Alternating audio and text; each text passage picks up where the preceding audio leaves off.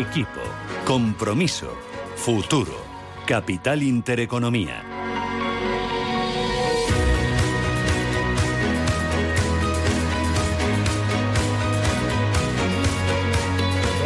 de fondos de inversión eh, hoy con eh, Daniel Pérez, es selector de fondos de Zona Value. Daniel, ¿qué tal? Muy buenos días.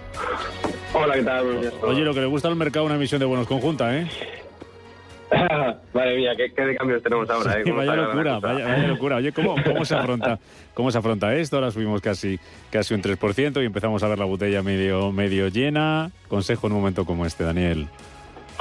Sí, yo sobre todo aconsejo, aconsejo mucha calma, ¿no? Porque como ya has dicho, ayer parecía fin del mundo, hoy parece que somos los más listos de la clase y el mercado va a dar muchos bandazos durante estas semanas, es normal, es algo que mm, parece que nos hemos olvidado ya, pero en el COVID pasaba algo parecido, ¿no? Eh, íbamos dando bandazos a, la alta y a la baja y yo lo que recomiendo es no dejarse llevar por las emociones, que encima nosotros al vivir aquí en Europa, tener todas las noticias, tener todo el conflicto y todo esto cerca, estamos mucho más eh, influenciados e impactados mental y emocionalmente por todo esto. Así que calma, eh, no hay que tomar decisiones pasionales ni, ni, en momentos de tensión y sobre todo visión de, largo plazo, ¿no? que este mercado es una montaña rusa y va a seguir siéndolo seguramente en las próximas semanas, meses. Muy bien. Eh, ya estoy aquí, Rubén, así que eh, vamos a ir con los oyentes.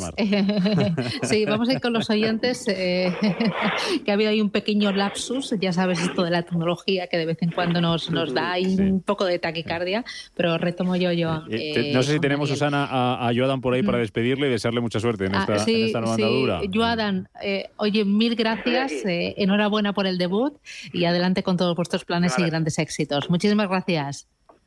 Gracias eh, bueno, oye, vamos a ir con los oyentes. 91 5 33 18 51.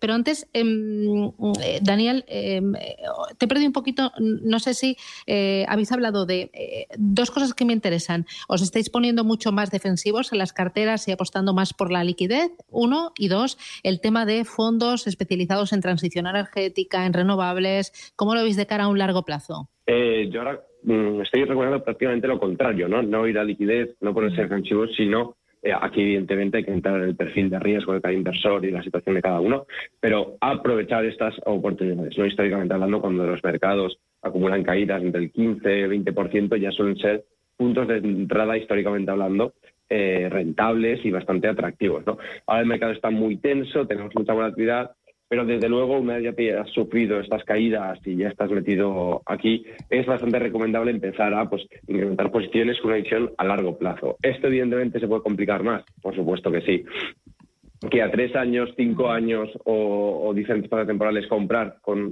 ahora, tras un menos 15, menos 20, es una buena opción. Eso tampoco tengo ningún tipo de, duda.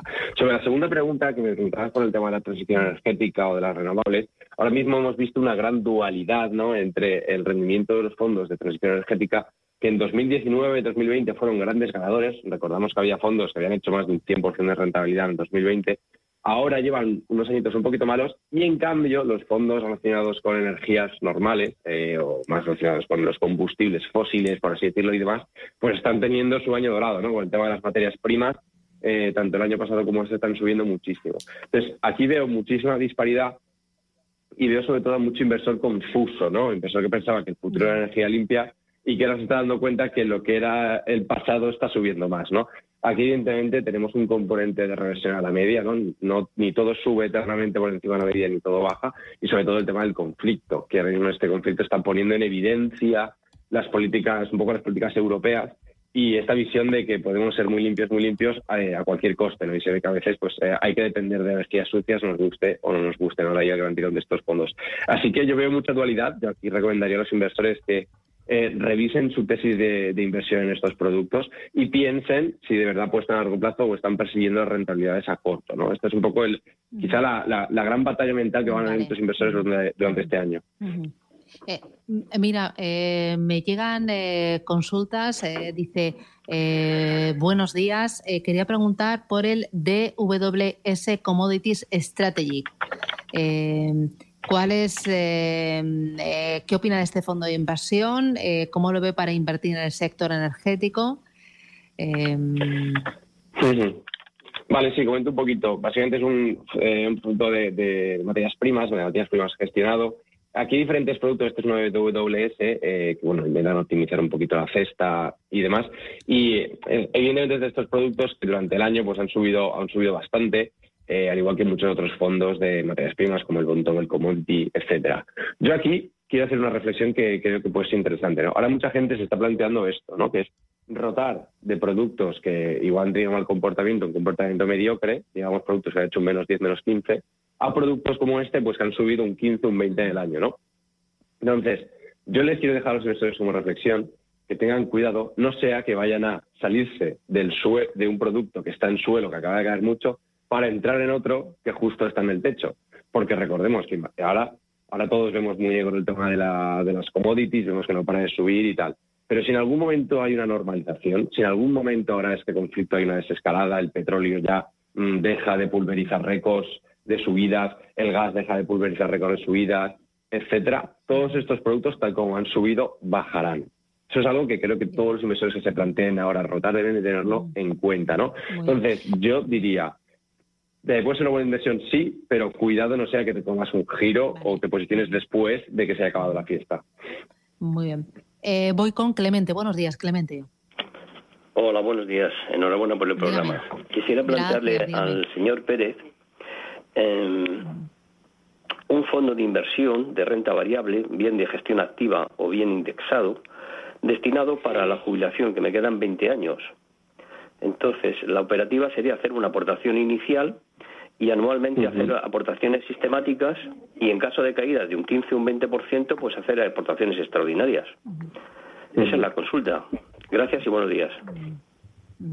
Muy bien, ¿qué dices? Vale, pues la verdad es que maravilloso escuchar a un inversor que tiene claro lo que tiene que hacer, cómo lo tiene que hacer y, o sea, felicidades porque esa es la clave, ¿no? Tener el plazo temporal definido, tener claro que vas a aportar y tener claro el objetivo. O sea, chapó por él, porque así, y 20 años, hombre, aún pequeña, ¿eh? O sea, que va, vamos a ver si lo, si, si lo, alargamos. Yo diría que eh, en cuanto a productos, eh, tanto activo como pasivo, si no se quiere complicar la vida, un renta variable global, un, un MSCI Wall, de cualquier gestora de Amundi, etcétera, eh, puede funcionar.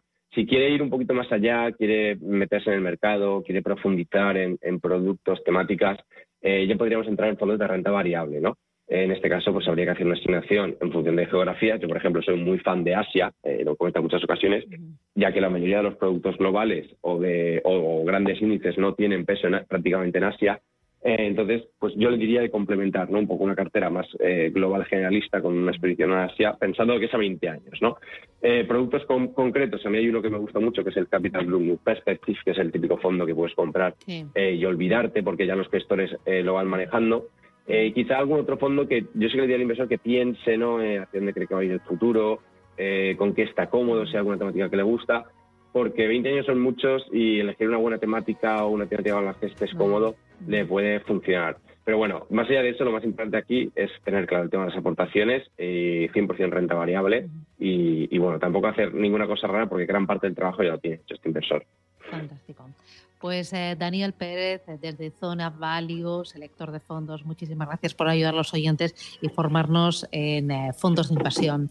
Gracias, cuídate mucho y hasta pronto. Un abrazo. Adiós. Un abrazo. Boletín informativo y regresamos en Capital Intereconomía. Llega Elena Fraile con los desayunos Capital y después Rubén Gil con ese espacio que dedicamos al hidrógeno. H2 Intereconomía hasta las 12 aquí en Capital.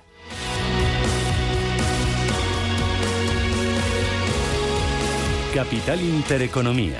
Garantía diaria. Garantía creciente. Inversión